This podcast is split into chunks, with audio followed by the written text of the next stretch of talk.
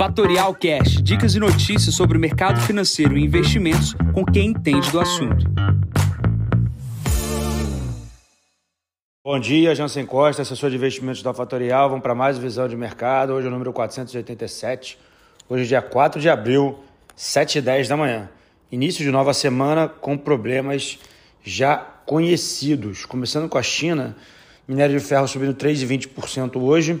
Outras duas notícias vindas do país.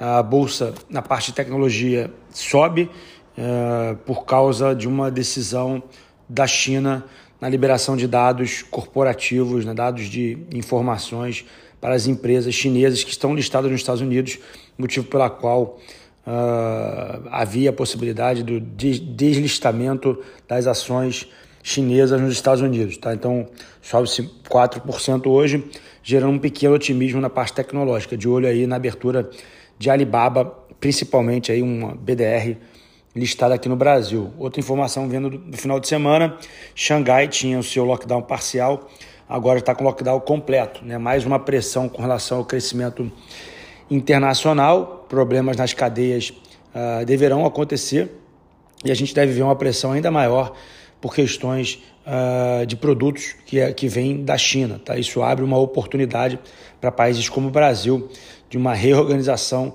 da cadeia global de suprimentos. Olhando aqui para a Europa, uh, o conflito ali da Rússia com a Ucrânia teve novos episódios, né? Divulgação de vídeos de atrocidades por parte da Rússia gera um temor aí, gera um, um clamor por mais uh, bloqueios da, da economia. E isso deve gerar é, mais discussões na Europa com relação ao bloqueio do gás russo. É importante deixar claro que isso vai gerar maior pressão ainda no preço do gás, vai gerar maior pressão na inflação e deve gerar um problema que será ah, o crescimento da zona do euro. Tá? Então a gente precisa olhar que essas sanções elas causarão algum problema ainda maior.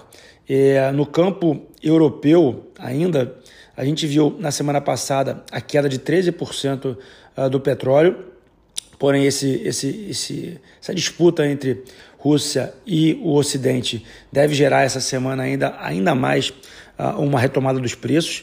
A gente teve essa queda de 13%, dado que o Biden liberou um milhão de barris por dia das reservas americanas. E a gente vê um movimento na Europa de preocupação com relação a esse bloqueio do gás.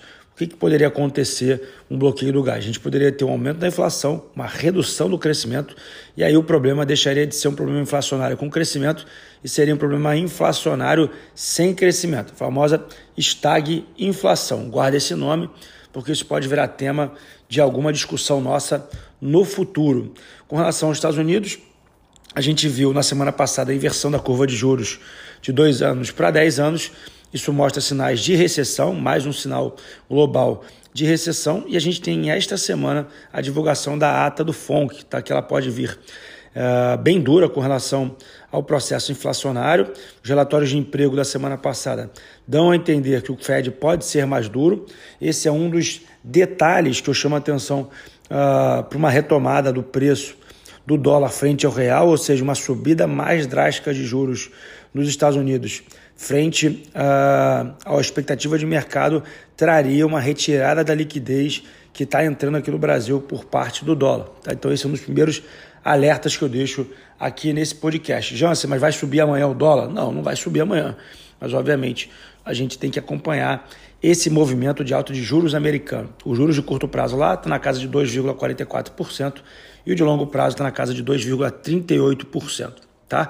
Olhando para o Brasil, reviravolta aqui no caso Petrobras, o presidente do conselho que ia ser o Landim, que é o atual presidente do Flamengo, não aceitou o convite, né? na verdade declinou o convite, obviamente por questões pessoais e por questões de, de pressão ali por parte de, de, dos funcionários da Petrobras. É, obviamente ele não vai dizer, mas é, é, isso que acontece. O dólar na semana passada atingiu mínima, novamente, 4,69%. E a gente vê pouco movimento, poucas informações vindas do mercado corporativo no dia de hoje.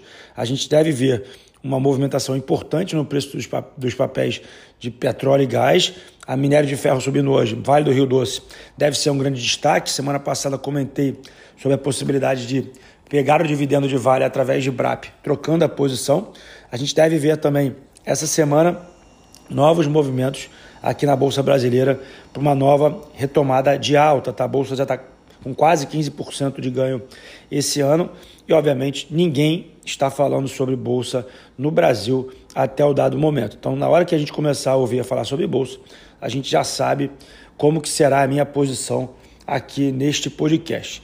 Na agenda de hoje, a gente não tem nada de grande relevância, chama atenção apenas para o movimento hoje das bolsas internacionais, S&P com 4.548 pontos, praticamente no 0 a 0, o petróleo que estava caindo agora praticamente estável, é, e o Bitcoin que caía uh, durante a madrugada inteira, agora está próximo do 0 a 0 novamente, 45.945 dólares.